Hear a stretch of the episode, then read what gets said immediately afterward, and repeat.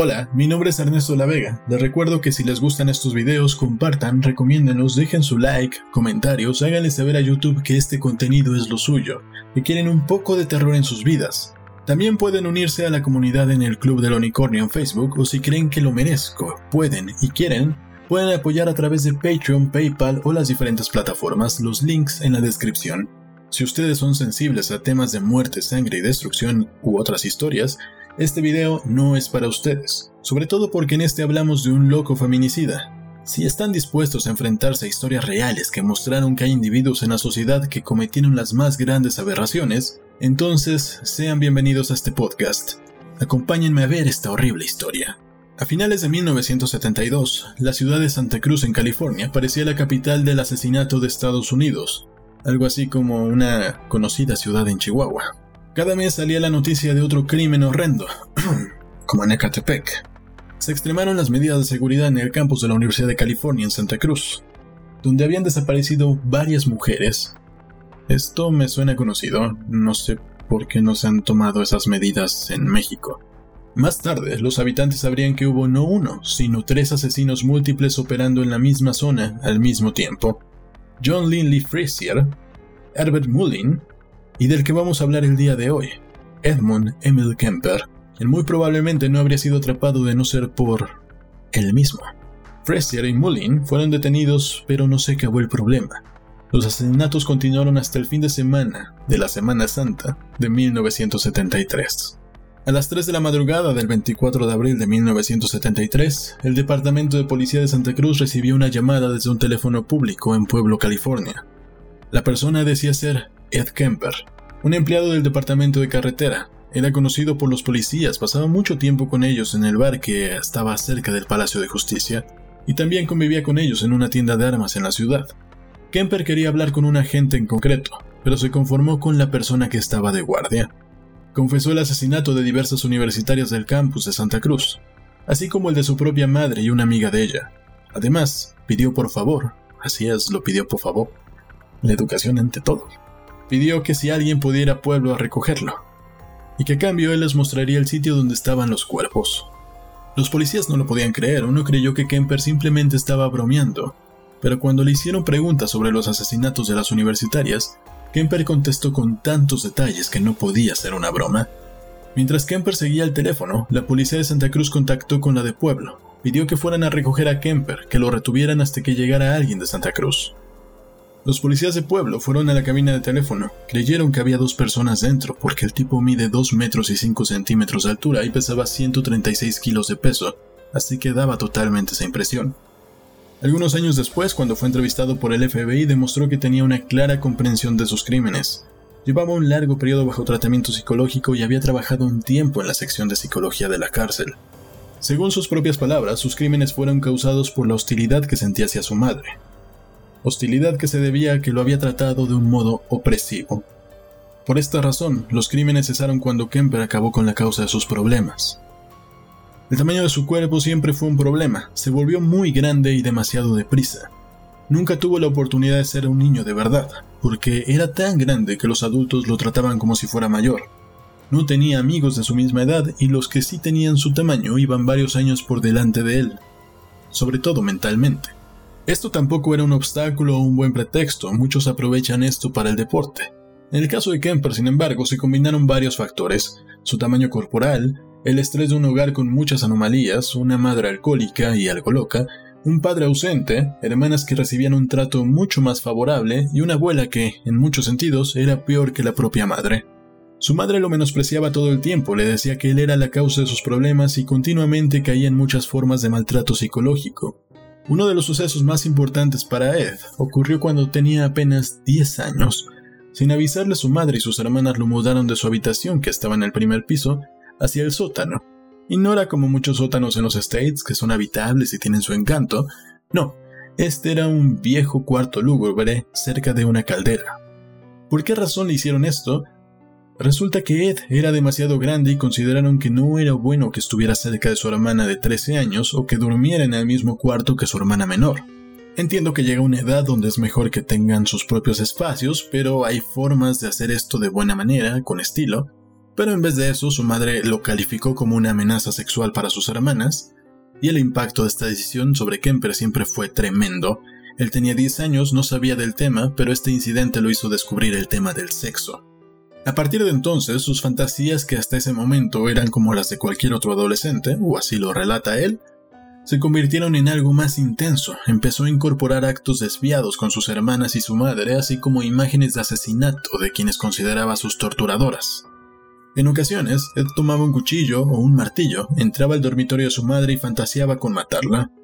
Y bueno, nunca está de más recordar, para toda esa gente que quiere justificarse de alguna manera, que el que hayas tenido una vida culera, una familia ojete, o hayas sufrido alguna vejación, no justifica que te conviertas en un victimario. Son muchos factores involucrados y al final hay una decisión individual de cometer los más horrendos actos. Pero conocer el precedente ayuda a comprender los factores que contribuyeron pero no los justifica. La mudanza al sótano a los 10 años también coincide con el momento en que su madre se separó de su padre biológico, lo que fue su primer divorcio. En los cuatro años siguientes se casaría y se divorciaría dos veces más. Cada vez que había problemas en sus matrimonios, la madre de Kemper lo veía a él como un estorbo para sus relaciones, así que lo mandaba a vivir con sus abuelos a una granja, algo que Ed terminó detestando. Ed se fue familiarizando con las armas de fuego en la granja y también en casa, ya que uno de sus padrastros era un experto, y como una especie de legado procuró que Ed aprendiera a disparar y adquiriera conocimientos sobre armas, seguridad, municiones y otras cosas que tenían que ver con eso. En una ocasión, los abuelos de Kemper le quitaron un arma cuando el chico la usó para matar animales pequeños. Pero resulta que esto no fue totalmente idea de Kemper. Era algo que su padrastro le había animado a hacer cosa que no me parece tan rara porque recordemos que es Estados Unidos. En 1965, cuando tenía 15 años, su madre estaba en otro proceso matrimonial, así que otra vez Kemper a la granja. No fue una grata experiencia, se sintió utilizado por su abuela y excluido por sus compañeros. Un día, la abuela estaba sentada redactando una carta con la máquina de escribir. Le ordenó a Ed que se quedara en casa y le ayudara con las tareas. El chico quería salir al campo, quería salir con su abuelo que le caía un poco mejor. Y aquí, aquí fue donde empieza a salir a la luz la locura de Kemper. Se acercó a su abuela por detrás y le disparó con un fusil, para luego apuñalarla. Bajo el extraño razonamiento de Kemper, pensó que lo mejor sería que su abuelo no fuera testigo de algo tan horrible como el crimen que acababa de cometer. Este tipo de cosas ya muestra cómo hay una fuerte distorsión de cómo percibe la realidad, lo bueno, lo malo, el cerebro de Ed Kemper. Literalmente, él pensaba que de alguna forma le estaba haciendo un favor a su abuelo, al cual esperó a que volviera a casa y le pegó un tiro antes de que pudiera entrar. En su sistema de pensamientos esto era como una especie de piedad, y eso que su abuelo le caía bien, imagínense si no. Después de esto, y como una especie de reclamo o de castigo directo hacia su madre, entró a la casa, la llamó, ella se encontraba en esos momentos pasando la luna de miel, y él le dijo que iba a tener que suspender sus vacaciones porque su hijo acababa de matar a los abuelos. Kemper pasó cuatro años en el Hospital Mental Estatal de Atascadero. Hizo una docena de test mentales sacando buenos resultados, pero más tarde confesó que había memorizado 28 tests con todas sus respuestas, lo cual nos habla de que tenía cuando menos una memoria prodigio. En 1969, el personal de la correccional y los profesionales de la salud mental declararon que Kemper estaba preparado para reintegrarse a la sociedad, en parte se entiende porque él era un menor y como paciente supongo que también era el ideal porque pasaba todos los test, era el ejemplo de que los trastornos podrían tener cura o tratamientos. No resultó así, pero estoy seguro que muchos psiquiatras siguen buscando esto. A pesar de las objeciones del fiscal, Kemper recibió el alta, lo enviaron al campamento de California Youth Authority, y el año siguiente, lo que tal vez fue una decisión equivocada, tras la intercesión de su madre, las autoridades le concedieron la libertad condicional, pero lo dejaron bajo custodia de su madre. O sea, regresó con quien consideraba a su torturadora. Esta decisión estuvo totalmente en contra de las recomendaciones del Consejo de Libertad Condicional y de los psiquiatras. Pero aún así sucedió. Fue a vivir con su madre y trabajó como obrero en la fábrica de enlatado de la marca Gigante Verde. Su madre presionó para que el delito juvenil de su hijo fuera borrado de su historial antes de que llegara a la edad adulta, no sabemos si fue porque realmente le interesara o se preocupara por Ed, o lo hacía porque de esa manera Ed tendría mejores oportunidades de empleo y dineros.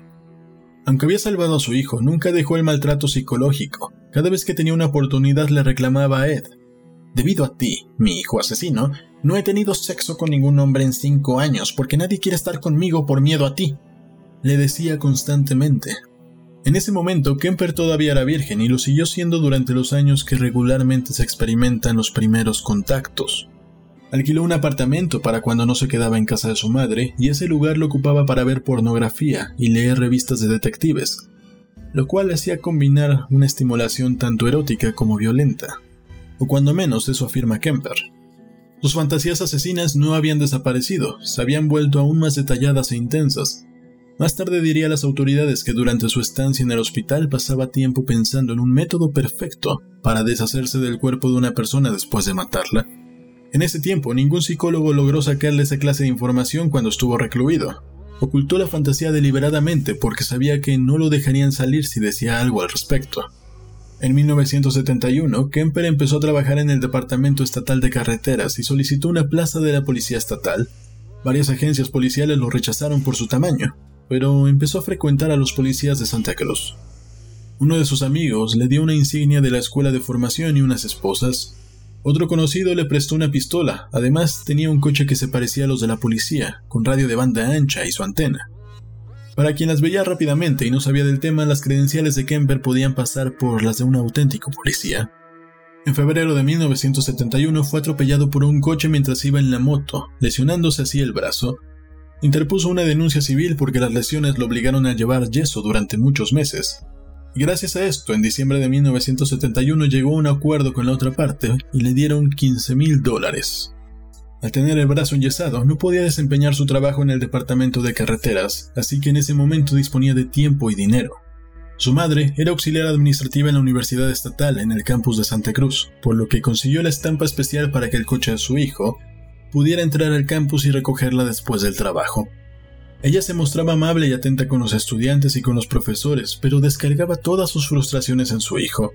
Las relaciones entre ambos eran cada vez peor.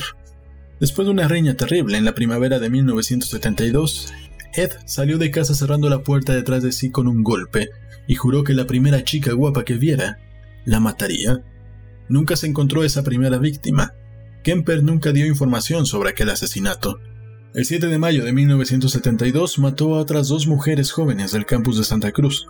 Ellas habían ido a visitar a sus respectivos novios en Berkeley y estaban haciendo un autostop en Palo Alto para ir a visitar la Universidad de Stanford.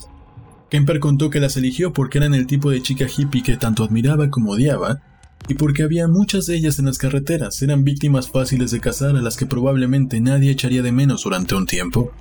Ese mismo verano, mientras Kemper recogía dos víctimas potenciales en la autopista, una investigadora llamada Cameron Smith se dedicó a recoger a chicas autoestopistas a quienes pedía que rellenaran un cuestionario.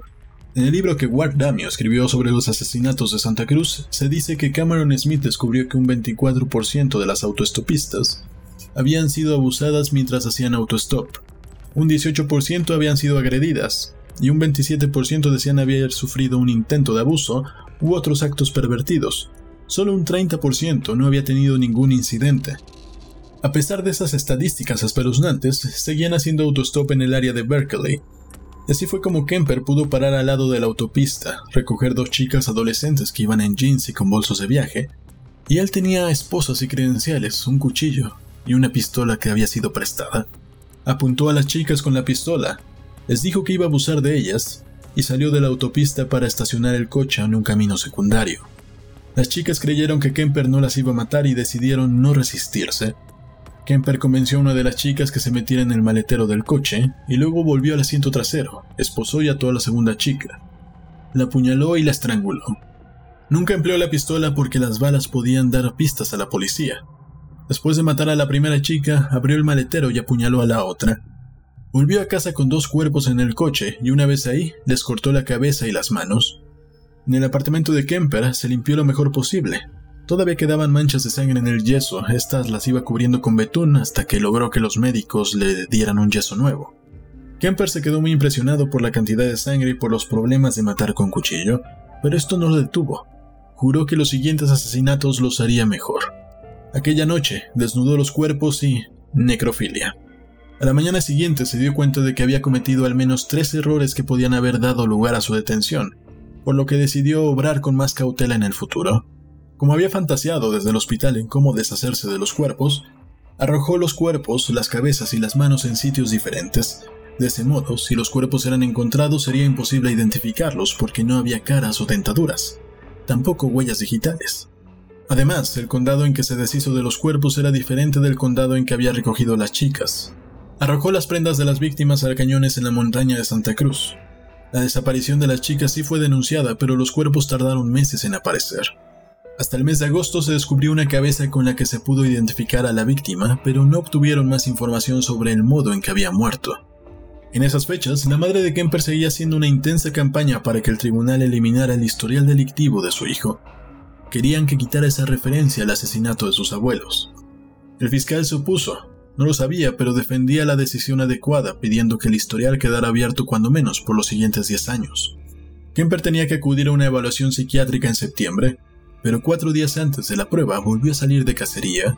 Recogió a una mujer atractiva con su hijo de 12 años. Mientras se alejaba, Kemper vio como un amigo de aquella mujer los había visto subir al coche y apuntó la matrícula, así que los llevó a ambos sanos y salvos a su destino, afortunadamente para ellos pero regresó a las afueras de Berkeley casi desesperado por encontrar una víctima. Kemper entra en la categoría de delincuentes altamente organizados cuyo intelecto controla muy bien su compulsión por matar. Fue entonces cuando encontró a una chica asiática.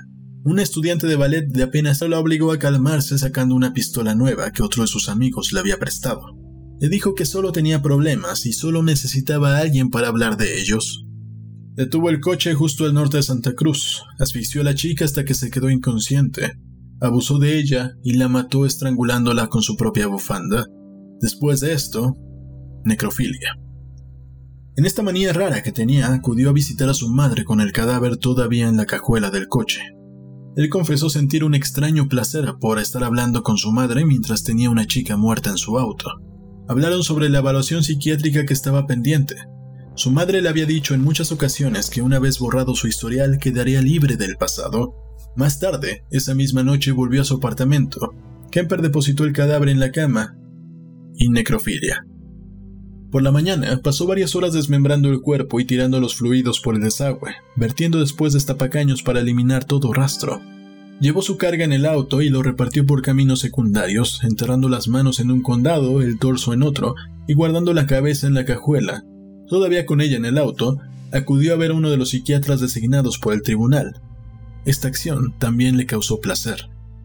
Los dos psiquiatras que valoran a Kemper en septiembre de 1972 concluyeron que habían hecho grandes progresos durante su estancia en el hospital. Uno escribió, si viera este paciente sin tener ningún historial suyo disponible o sin que él me lo contara, opinaría que estamos tratando con un hombre joven muy bien adaptado, con iniciativa e inteligencia, libre de cualquier trastorno psiquiátrico, en efecto, estamos tratando con dos personas completamente diferentes cuando hablamos del chico de 15 años que cometió el crimen y el hombre de 23 que vemos ante nosotros.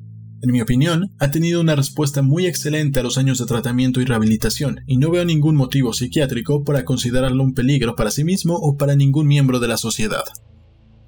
Si supiera.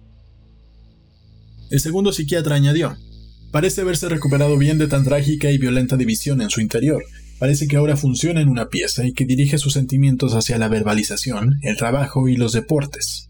No permite que se acumule tensión neurótica en su interior, dado que eso le daría más libertad para desarrollar su potencial como adulto. Considero que sería razonable borrar su historial juvenil de forma permanente. Me alegro de que recientemente haya borrado su moto y espero que lo haga permanentemente, ya que la amenaza que ésta supone para su propia vida y salud es mayor que cualquier amenaza que él representa actualmente para cualquier otra persona.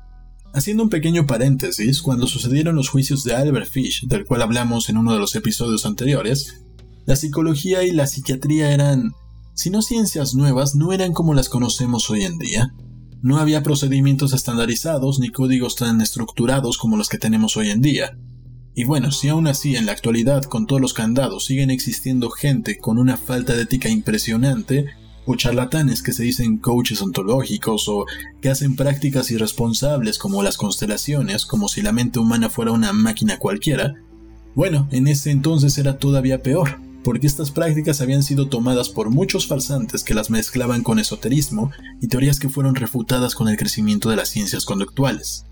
Pero con este antecedente, psicólogos y psiquiatras, en su afán de separarse de los estigmas que pesaban sobre ellos, se esforzaban constantemente por hacer notar su valor como ciencia, que obviamente tienen su valor. Pero ese esfuerzo desmesurado dejaba cosas fuera del alcance de la comprensión de la época. Ellos buscaban, por todos sus medios, tratamientos para curar cualquier tipo de enfermedad mental, reintegrar a la sociedad a cualquier persona, a todos los que pudieran, y no era tan sencillo como ellos pensaban en esos momentos, pero este tipo de experiencias sirvió como casos de estudios y estableció nuevos procesos para tratamiento de todas estas personas. Dado que ambos psiquiatras recomendaron que el pasado delictivo de Kemper fuera borrado para que pudiera seguir con su vida, el 29 de noviembre de 1972 su historial quedó oficialmente eliminado. Después de matar a la bailarina asiática, Kemper logró controlar sus impulsos asesinos durante varios meses antes y después de que se cerrara su historial juvenil. Pero llegaron las fiestas de fin de año, y el ansia de matar regresó. Devolvió las pistolas que le habían prestado sus amigos e intentó conseguir una propia. Ahora que carecía de historial, tenía derecho legal a comprar una pistola. Tomó su auto y fue a la ciudad donde había trabajado en la fábrica de alimentos. Compró una pistola calibre 22 de cañón largo y unas balas de punta hueca y obviamente se las dieron, porque como dije en otro episodio, Estados Unidos. Esa misma tarde, a plena luz del día, recogía a una autoestopista, una chica gorda y joven. Le dijo que quería hablar con ella, por lo cual la chica se mostró amable. Pero esta amabilidad no le sirvió de nada, aún así la mató de un solo tiro y después fue a casa de su madre. Su madre no estaba en casa, así que tomó el cuerpo del coche y lo metió en el armario de su dormitorio. Al día siguiente, después de que su madre se fuera a trabajar, descuartizó el cuerpo, Cortó la cabeza, entre otras razones, para sacar la bala. De esa manera eliminaba la posibilidad de que las pruebas balísticas lo conectaran con el crimen. Una vez más, tiró las partes del cuerpo al mar desde un acantilado remoto. Algunas de ellas fueron encontradas al cabo de unos pocos días, pero la cabeza, la cabeza la enterró debajo de la ventana de su madre. Por aquellas fechas, tanto Kemper como Herbert Mullin estaban asesinando en la misma zona. Muchas personas tenían miedo y las fuerzas de seguridad estaban alerta. En febrero de 1973, menos de un mes después de matar a la chica gordita, tras una discusión especialmente fuerte con su madre, Kemper fue a la universidad. Recogió dos chicas y le disparó incluso antes de salir del campus. Cuando llegó a la puerta de salida, tuvo que pasar por el control de los guardias. Dos jóvenes novatos. Las chicas no estaban muertas del todo y se podían escuchar los gemidos de una de ellas. Los guardias miraron directamente al interior del coche, pero o no vieron a las chicas moribundas o no comprendieron lo que estaban viendo. Por fuera el coche era de un color marrón algo claro, pero por dentro era negro. Una de las chicas, la que estaba sentada en el asiento delantero parcialmente tumbada hacia adelante, vestía de negro, y la otra estaba cubierta con una manta que Kemper siempre llevaba en el coche por si surgía una ocasión como esa. Los guardias solo prestaron atención a la estampa especial en el cristal del coche e ignoraron los gemidos de las chicas, por lo que dejaron pasar a Kemper. También en esta ocasión manejó los cuerpos cuando su madre estaba cerca, aparentemente porque le prendía la posibilidad de ser atrapado en el acto. Decapitó los cuerpos en la cajuela del auto mientras lo tenía estacionado al lado de casa de su madre. Llevó las cabezas al interior para poder mirarlas en su habitación. La mañana siguiente volvió a meter las cabezas en el coche. Guardó todas las partes un par de días más. Fue a cenar a casa de sus amigos y llevó ese mismo auto para esa cena. Después tiró las partes en diferentes lugares, asegurándose de haber quitado antes las balas de la cabeza. Pero había un agujero de bala en el coche y demasiada sangre en el maletero, tanta que Kemper no podía quitarla solo, además de otros indicios que le podían delatar. Parece que se daba cuenta de esas cosas y que estaba un poco nervioso. A principios de abril se compró otra arma, una de calibre 44. Un sheriff que recordaba algo sobre la condena juvenil fue informado de la venta y decidió investigar. Constató que el historial estaba archivado, pero aún así fue al apartamento de Kemper y le preguntó por la pistola. Dijo que la quería guardar hasta que un tribunal decidiera si Kemper tenía o no el derecho legal de poseer armas. Kemper entregó la pistola al sheriff sin discutir. El hombre se fue satisfecho, no registró el coche, así que no encontró la pistola del 22 que estaba escondida debajo del asiento. Después de la visita del sheriff, sin embargo, Kemper empezó a darle vueltas la cabeza, ¿Y si el sheriff había visto restos de sangre o cabello en el maletero? ¿Y si se enteraba de que tenía una pistola 22, como había hecho con la 44? ¿Y si las autoridades volvían y registraban su coche, su apartamento o la casa de su madre? ¿Y si ahora le seguían? Kemper dijo que fue el momento crucial cuando decidió que tenía que matar a su madre y entregarse. Dos semanas después de la visita del sheriff, el 20 de abril de 1973, Kemper fue a casa de su madre.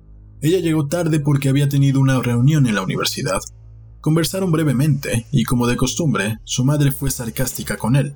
A las 5 de la mañana, Kemper fue a la cocina, tomó un martillo de carpintero cumpliendo el guion que había seguido siempre en su imaginación fue al dormitorio de su madre y la golpeó fuertemente con el martillo en la sien derecha. Después cortó su garganta con una navaja. Incluso antes de que su madre hubiera terminado de desangrarse, la decapitó como había hecho con sus otras víctimas. Después le extripó la laringe y la echó a la trituradora de cocina, la cual fue incapaz de digerirla, la devolvió, en lo que a la trastornada mente de Kemper le parecía un acto de justicia poética. Envolvió el cuerpo en las sábanas ensangrentadas y lo metió en el armario. La misma mañana acudió al bar donde los policías solían estar. También acudió a la tienda de armas. Habló tranquilamente con unos amigos e intentó tomar una pistola prestada, pero su amigo se negó. Por la tarde empezó a pensar y consideró que como era un fin de semana festivo podían aparecer familiares o amigos íntimos de la universidad para visitar a su madre. Así que se adelantó e invitó a una compañera de su madre, Sarah Hallett, le pidió que viniera y organizar una fiesta sorpresa. Cuando la mujer llegó, le rompió el cuello, Depositó el cuerpo en su cama y se fue a dormir a la cama de su madre. En la mañana del domingo de Pascua colocó el cuerpo de la amiga en otro armario, tomó todas sus armas de fuego y el dinero y las tarjetas de crédito de las dos mujeres. Emprendió su último viaje en el coche de la amiga. En el momento que se detuvo, estaba decidido a proporcionar a la policía todas las pruebas necesarias para condenarlo. Estaba convencido de que la policía nunca las encontraría, que no eran capaces de hacerlo por sus propios medios. Si simplemente confesaba y no llevaba a los investigadores a todas las pruebas físicas una por una, un abogado listo podría conseguir que su confesión fuera descartada y que quedara impune. Pero al parecer él no quería esto, no quería quedar impune, así que además de confesar indicó a la policía los lugares exactos donde se podían encontrar los cuerpos, tanto en la casa de su madre, y antes de que el público se enterara de que había cometido otros asesinatos, llevó directo a la policía a los sitios donde había tirado o enterrado los cuerpos. En su apartamento, su coche y la casa de su madre se encontraron todavía más pruebas pertenecientes a chicas muertas, una bufanda, un libro de texto y muchos otros objetos que pertenecían a las chicas. Algunas de esas pruebas pudieron obtenerse gracias a que los policías se mostraron complacientes en los interrogatorios. No paraban de felicitar a Kemper por su intelecto, su poderosa memoria y sus detallados recuerdos. Lo halagaron tanto que hasta los condujo a objetos como una sábana empapada de sangre, diciendo comentarios despectivos como Aquí tienen otra prueba para su caso. Durante el periodo previo al juicio, Kemper intentó suicidarse dos veces cortándose las venas de las muñecas y fue transferido a una celda en solitario. El juicio fue bastante corto. Había suficientes pruebas y mostraban claramente que hubo premeditación. Todos los psiquiatras que testificaron dijeron que sin duda Kemper estaba acuerdo cuando cometió los crímenes. Cuando le preguntaron a Kemper por qué había matado a las autoestopistas, contestó que era el único modo de que fueran suyas. Añadió, tomé sus espíritus y todavía los tengo. Fue declarado culpable de siete asesinatos y condenado a muerte. A la pregunta de cuál consideraba el castigo apropiado para sus crímenes, contestó, la tortura. No fue ejecutado ni torturado, solo fue enviado a la cárcel. Aunque California aceptaba la pena de muerte, en esa época no se estaba aplicando. Con el tiempo, Kemper se calmó en la cárcel, se comportó muy bien, fue aceptado por sus compañeros y recibió gradualmente más privilegios, aunque no la libertad. Kemper, en entrevistas posteriores, contaba sus casos desde el punto de vista policial. Confería a su coche la apariencia de un vehículo de la policía y dijo que arrancaba los dientes de sus víctimas para dificultar su identificación. Hablaba sobre los asesinatos de forma impersonal, como si mentalmente lo hubiera repasado todo miles de veces y lo considerara algo ajeno a sí mismo. Decía que aparte de los patólogos nadie sabía tanto de cadáveres como él. Le hacía gracia que uno de los forenses que hizo un informe sobre una víctima suya no hubiera comprendido que Kemper no había cortado los tendones de Aquiles como parte de algún ritual extraño, sino para evitar el rigor mortis y que de esa forma pudiera practicar necrofilia. Habló de su infancia, pero no la usó de excusa, sino como si estuviera asombrado de todo lo que había vivido. No fue hasta que llegó al hospital psiquiátrico que empezó a darse cuenta de que el ambiente que lo rodeaba no era normal. Él afirma que las autoridades le dieron de alta justo en el momento que estaba comenzando a recuperarse y lo sumergieron una vez más en el hervidero. Cuando se le preguntó acerca de si había realizado necrofilia con el cuerpo de su madre, miró con enfado al entrevistador y dijo que había humillado al cuerpo. A pesar de todo, Kemper comprendía que aunque la fuente de sus problemas había sido eliminada, los problemas seguían en él y nunca estaría en condiciones para volver al mundo exterior, cosa que no es común en asesinos. También dijo que sus fantasías lo impulsaron a matar, pero conforme lo estaba haciendo, esas fantasías se tornaban cada vez más complicadas e intensas. Siempre había algún detalle imprevisto o algo que sentía que debía mejorar. Esa imperfección lo empujaba a volverlo a intentar, pero nunca era tan gratificante como en sus fantasías y nunca lo sería. Hasta aquí llega el historial delictivo de Ed Kemper. Pero quiero compartir una pequeña reflexión por algo que he visto en las redes y me preocupa un poco. Hace unos días vi una publicación en Twitter de una ejecución pública a unos ladrones. Fue en otro país. No es algo que quiera que aparezca en mi timeline, pero lo retuiteó una periodista a quien respeto y admiro. Las imágenes eran fuertes, pero lo que me impactó más es la estupidez de la gente que comentaba. Pedían que mataran a más gente y que este tipo de actos sirvieran como ejemplo. Entiendo el hartazgo de la inseguridad, la impunidad que se vive en México, pero ante los peores monstruos nada de eso funcionaría. Muy probablemente lo haría peor. Por eso quiero compartirles algunas palabras de Robert Ressler, un hombre que, en vida, tuvo que convivir con muchos de los monstruos de los que hablamos aquí. De hecho, gran parte de lo que se conoce hoy en criminología es gracias a sus aportes e investigaciones, acompañado también de John Douglas y otros compañeros de trabajo. Pero bueno, estas son sus palabras. En mi opinión no hay que ejecutarlos, sino encarcelarlos, proporcionarles tratamiento con el fin de aprender los modos de evitar que otros posibles asesinos vayan por el mismo camino. Ejecutarlos no aporta ningún beneficio a la sociedad, no disuade a potenciales asesinos en serie, porque están tan absortos en sus propias fantasías que la posibilidad de ser detenidos y ejecutados no les impide matar. Además, tampoco es un ahorro para el Estado porque esta ejecución cuesta millones de dólares en gastos de abogados, apelaciones, etc. Es más útil mantener vivos a los hombres como Ed Kemper para poder estudiarlos. Y coincido con lo que dice Ressler, no importa las penas que pongas, van a seguir apareciendo personas como estas, porque acabar con sus vidas no acaba con los problemas que hicieron que estas personas aparecieran. En este caso, asesinos. En el caso del tweet, ladrones. Muchas gracias por haber llegado hasta aquí. Si ustedes tienen una historia que creen que vale la pena que otros conozcan, ya sea ficción, terror, aprovechando esta temporada, tragedia, el género que ustedes gusten, también puede ser alguna anécdota que les haya sucedido. El punto es que si ustedes quieren compartir esa historia y creen que mi voz es adecuada para esa tarea, o quieren mandarme ya con su voz en un audio, mándenla a historias.ernestodelavega.com. Las vamos a compartir en este canal en esta playlist de muerte sangre, destrucción y otras historias. Estas historias serán hechas por y para la comunidad. Pero bueno, si ustedes quieren apoyar este canal, pueden hacerlo suscribiéndose dando clic en la campanita para que les avise cada vez que subo video, regalándome likes, comentando, recomendando. Esto no les quita más de un minuto, compartir estos videos en sus redes sociales lo pueden hacer rapidísimo y a mí me ayuda muchísimo. También recuerden que tenemos una pequeña comunidad en Facebook por si quieren unirse, el Club del Unicornio, y que en el canal de audiolibros estamos subiendo 1984 con algunos comentarios. Vayan a escucharlo y suscríbanse también. Si están sus posibilidades y quieren hacerlo, también pueden apoyar en Patreon, PayPal o en ernestodelavega.com. Los links van a estar en la descripción. Y yo una vez más les quiero recomendar el podcast de Señales Podcast.